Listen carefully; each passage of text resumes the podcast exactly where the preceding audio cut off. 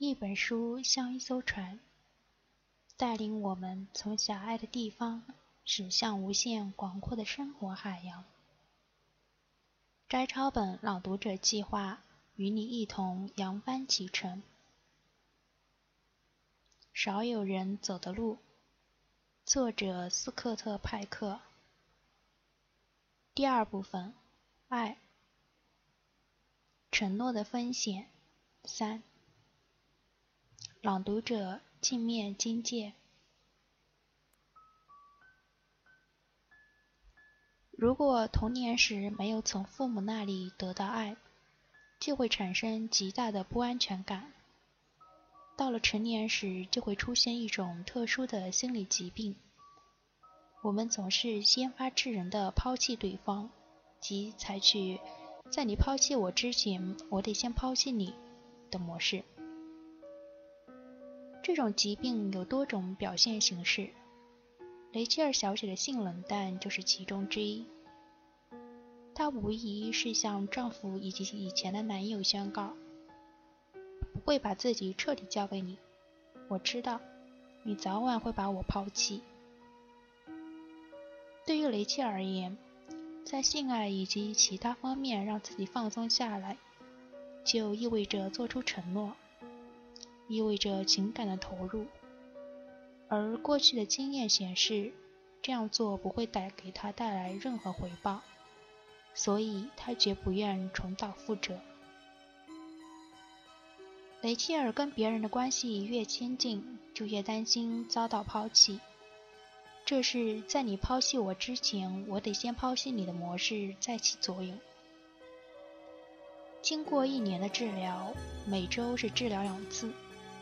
雷切尔突然告诉我，她无法继续接受治疗了，因为她无力承担每周八十美元的治疗费用。她说，和丈夫离婚后，她就很拮据，如果继续治疗，每周顶多可以治疗一次。我知道她是在撒谎。她继承了一笔五万美元的遗产，还拥有稳定的工作。另外，他出身古老而富裕的家族，经济上不存在任何问题。通常情况下，我本可以直接指出，和其他病人相比，他更有能力支付不算高昂的治疗费。他以财力不足做借口而放弃治疗，其实是避免同我过多接近。还有一个原因是，那笔遗产对雷切尔有着特殊的意义。他认为，只有遗产才不会抛弃他，永远属于他自己。在这个让他感觉缺乏安全感的世界里，那笔遗产是他最大的心理保障。尽管让他从遗产中拿出微不足道的部分来支付治疗费是合情合理的，不过我还是担心他没有足够的心理准备。如果我坚持让他每周治疗两次，他可能就此中断治疗，而且再也不会露面。他对我说，每周只能负担五十美元治疗费，因此每周只能就诊一次。于是我就告诉他，我可以把治疗费减为每次二十五美元，每周照样可以接受两次治疗。他的目光夹杂着怀疑、忐忑和惊喜。你说的是真的吗？他问。我点点头。雷切尔沉默许久，终于流下了眼泪。他说：“我的家境很富有，镇上和我打交道的人都想从我这里赚更多的钱，你却给我打了这么大的折扣，我很感动。以前没人这样对待过我。”接下来的一年，我一直对雷切尔悉心治疗，雷切尔却始终处于挣扎状态，难以自我放松，甚至多次试图放弃治疗。我用了一两周时间进行劝说和鼓励，既写信又打电话，才使他将治疗坚持下来。第二年的治疗取得了很大进展，我们能够推心置腹的彼此交谈。雷切尔说他喜欢写诗，我就请求拜读他的作品。他起初拒绝，后来答应了我。随后几周，他却总是忘记把诗稿带来。我告诉他，他不想让我看到他的作品，这是不信任我的表现。这和他不愿意配合麦克以及其他男人在性爱上过于亲近如出一辙。我也不禁反思如下问题：他为什么认为让我欣赏他的作品就代表着承诺和感情的投入呢？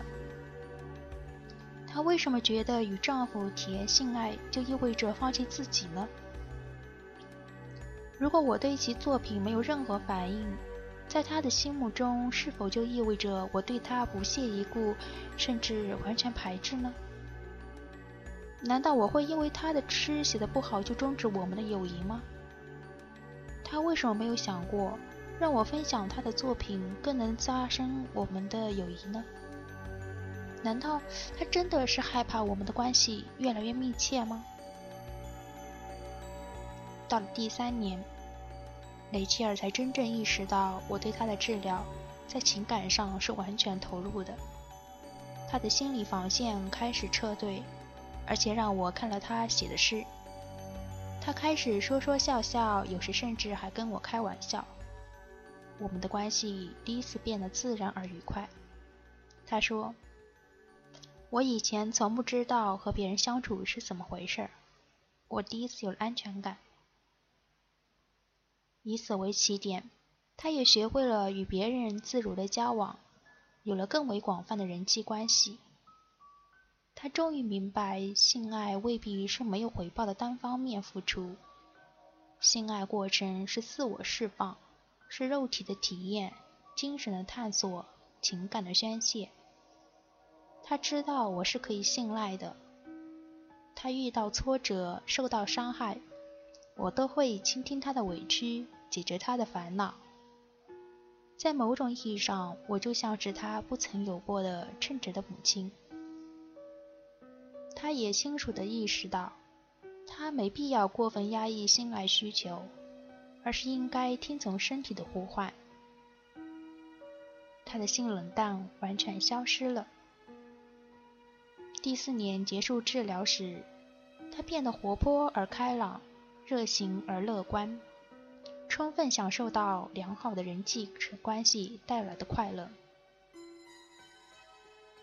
作为心理医生，我是幸运的，因为我不仅向雷切尔做出承诺，而且真正履行了承诺。在整个童年时期，他一直缺少这种承诺，由此才导致了身心疾病。当然，我也并非总是这样幸运。前面提到的移情的电脑技术员就是典型的例子。他对承诺的需求过于强烈，以致我不能也不愿去满足他的要求。心理医生的承诺是有限的，如果不能适应情感关系的复杂变化，那么连基本的治疗都不可能进行。假如心理医生的承诺是充分的，病人迟早也会做出承诺。对心理医生和治疗本身的承诺，这也常常是治疗的转折点。雷切尔让我看他的诗歌，意味着这个转折点的最终出现。